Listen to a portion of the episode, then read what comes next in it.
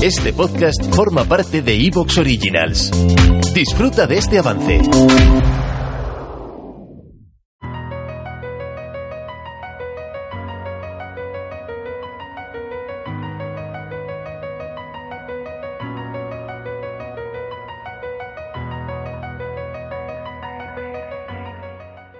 En los últimos meses hemos visto cómo cada vez se publican más estudios sobre la búsqueda de vida extraterrestre y cómo puede ayudar el telescopio James Webb a encontrar vida más allá del sistema solar. Es algo que resulta lógicamente atractivo porque por un lado lo que permite es ver que ahora mismo todo el mundo parece que quiere utilizar el telescopio, es el juguete nuevo y toda la comunidad quiere ponerlo a prueba, pero es fácil de entender si tenemos en cuenta que estamos hablando de un observatorio con una capacidad que es incomparable a la de cualquier otro telescopio, es mucho más moderno y además es que estamos a las puertas de poder estudiar por fin las atmósferas de algunos planetas rocosos por lo menos y ver qué elementos tienen. Y lógicamente eso es algo que resulta muy atractivo, es muy llamativo porque puede que en, algún lugar encontremos un planeta que tenga una atmósfera similar a la de la Tierra, que tenga la combinación adecuada de elementos y lo que vamos a pensar naturalmente es que a lo mejor estamos observando un planeta que pueda ya no ser habitable, sino estar habitado. ¿Cómo se determina, por tanto, si ese mundo podría estar habitado, podría ser como la Tierra? Encontrar oxígeno, por poner un ejemplo, no sería una señal infalible, no permitiría afirmar sin ningún tipo de duda que ese planeta esté habitado, porque resulta que hay procesos que no son biológicos, es decir, en los que la vida no está implicada, que pueden llevarnos a obtener una atmósfera que sea rica en oxígeno y por tanto hay que andar con pies de plomo. Es lo que se está intentando con estos estudios que se están publicando. En esencia lo que se busca es ayudar a entender qué es lo que se observa con el telescopio James Webb y también teniendo en cuenta eso, la dificultad de utilizar estas biofirmas, que es como se llama, esos elementos, esos compuestos que presentes en una atmósfera podrían llevarnos a pensar que ese planeta podría tener vida, buscar qué combinaciones, qué biofirmas pueden ser las más convincentes, proponer algunas nuevas, de hecho ha habido algunas que resultan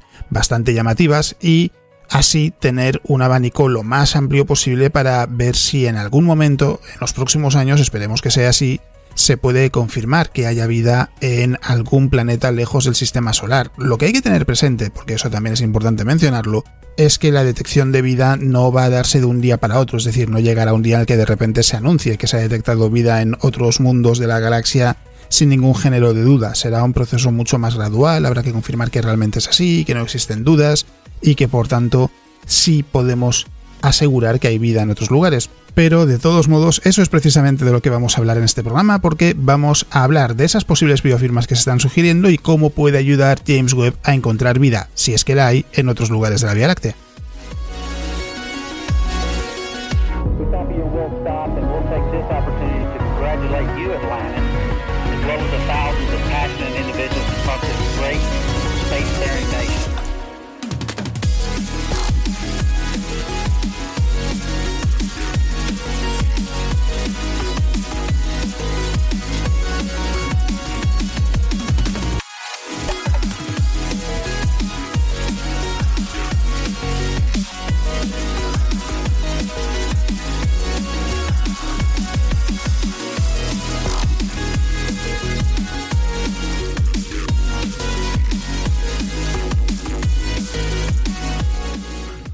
Y en las noticias más interesantes de las últimas dos semanas vamos a comenzar hablando precisamente de la búsqueda de vida extraterrestre, pero dándole una vuelta de tuerca que ya hemos comentado en otras ocasiones, que se hace de vez en cuando, y es la de cómo de difícil sería detectar la vida en la Tierra desde otro lugar de la Vía Láctea. En este caso, lo que se ha hecho es buscar un enfoque diferente al que comentamos la última vez, que fue hace ya un par de años como mínimo, si no me traiciona la memoria, porque Normalmente lo que hacemos es pensar en la búsqueda de vida en otros planetas lejos del sistema solar, pero ¿y si unos hipotéticos extraterrestres intentasen detectar la vida de la Tierra? La pregunta es obvia, ¿serían capaces? Y no es una cuestión retórica porque en realidad lo que permite es entender hasta qué punto puede ser fácil o difícil la búsqueda de vida extraterrestre. ¿Qué eh, aspecto tendría la Tierra para un grupo de astrónomos extraterrestres que verían en sus observaciones del planeta si estuviesen intentando encontrar señales de vida en otros lugares de la galaxia. Son dos preguntas que, aunque pueden parecer un ejercicio de imaginación, en realidad presentan un campo de pruebas muy instructivo, porque en muchos sentidos es más fácil estudiar nuestro propio planeta y su aspecto para después extrapolar a partir de esos resultados. Y hay un estudio que se ha publicado recientemente que lo que muestra es que detectar indicios de vida en la Tierra podría depender de la estación en la que observemos el planeta. A pesar de que la búsqueda de vida extraterrestre es muy popular, hasta ahora solo tenemos un puñado de exoplanetas que quizá puedan tener condiciones habitables. El camino por recorrer todavía es muy largo, quedan muchas cosas que hacer y habrá que esperar una temporada antes de poder decir con certeza que un mundo puede tener condiciones habitables. En este nuevo trabajo, un grupo de astrónomos lo que hace es analizar el aspecto de la Tierra en diferentes estaciones, y el origen de este tipo de estudios no es ni mucho menos reciente porque se remonta a la década de los años 70. En aquel entonces, las sondas visitaban los planetas del sistema solar. Las misiones Pioneer 10 y 11 visitaron Júpiter y Saturno. Voyager 1 y 2 visitaron los cuatro planetas gigantes, es decir, Júpiter, Saturno, Urano y Neptuno. Y fue el inicio de un estudio más profundo de otros planetas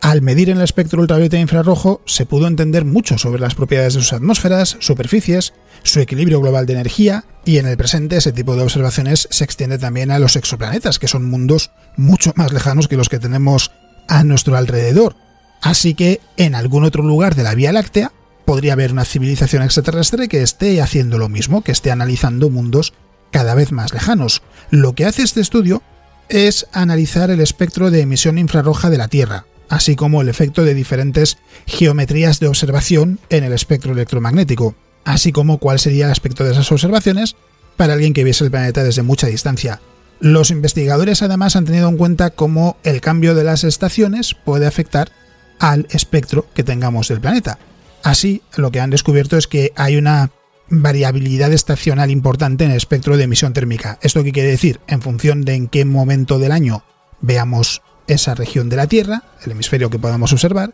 los datos que vamos a obtener, cómo va a ser el espectro, en este caso de emisión térmica del planeta, va a ser muy diferente. Y además, la fortaleza de las características espectrales de biofirmas como el óxido de nitrógeno, metano, ozono, el dióxido de carbono, depende también mucho de la estación y de la geometría de observación, es lo que cuentan por lo menos en el estudio, y se centran en cuatro geometrías diferentes. ¿Qué es esto de la geometría de observación? En realidad es tan sencillo como desde qué lugar estamos viendo el planeta, qué es lo que vemos del planeta y cuáles son esas geometrías. Una con el polo norte en el centro, otra con el polo sur en el centro, otra con África ecuatorial en el centro del planeta, desde nuestro punto de vista, y la última con el Pacífico ecuatorial en el centro. Eso nos da cuatro aspectos de la Tierra muy diferentes entre sí. Y el espectro fue observado con el instrumento Atmospheric Infrared Sounder, que está instalado en el satélite Aqua de la NASA, y lo que han visto los astrónomos es que no hay una muestra única, no hay un aspecto único. El espectro de emisión térmico de la Tierra varía debido a las estaciones,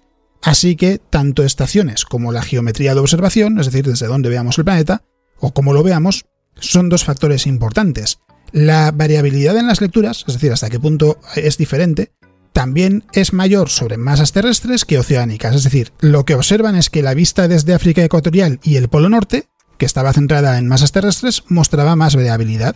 de un 22 y un 33% respectivamente, según cuentan los investigadores. Sin embargo, en las otras dos geometrías de observación donde hay mucho más océano,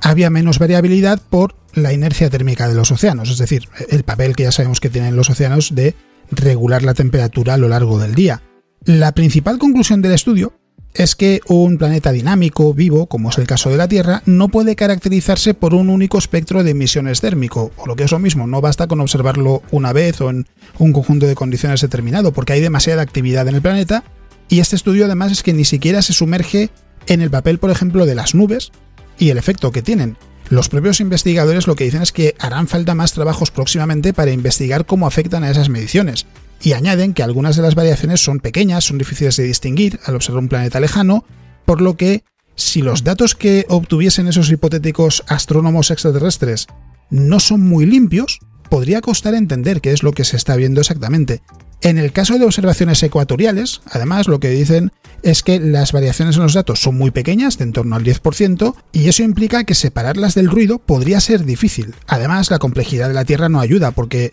su estudio desde grandes distancias puede hacer que sea todavía más complicado. Así que los investigadores lo que dicen al final, lo resumen en un planeta y sus características no se pueden describir con un único espectro de emisión térmica, es necesario tomar mediciones en diferentes momentos. Y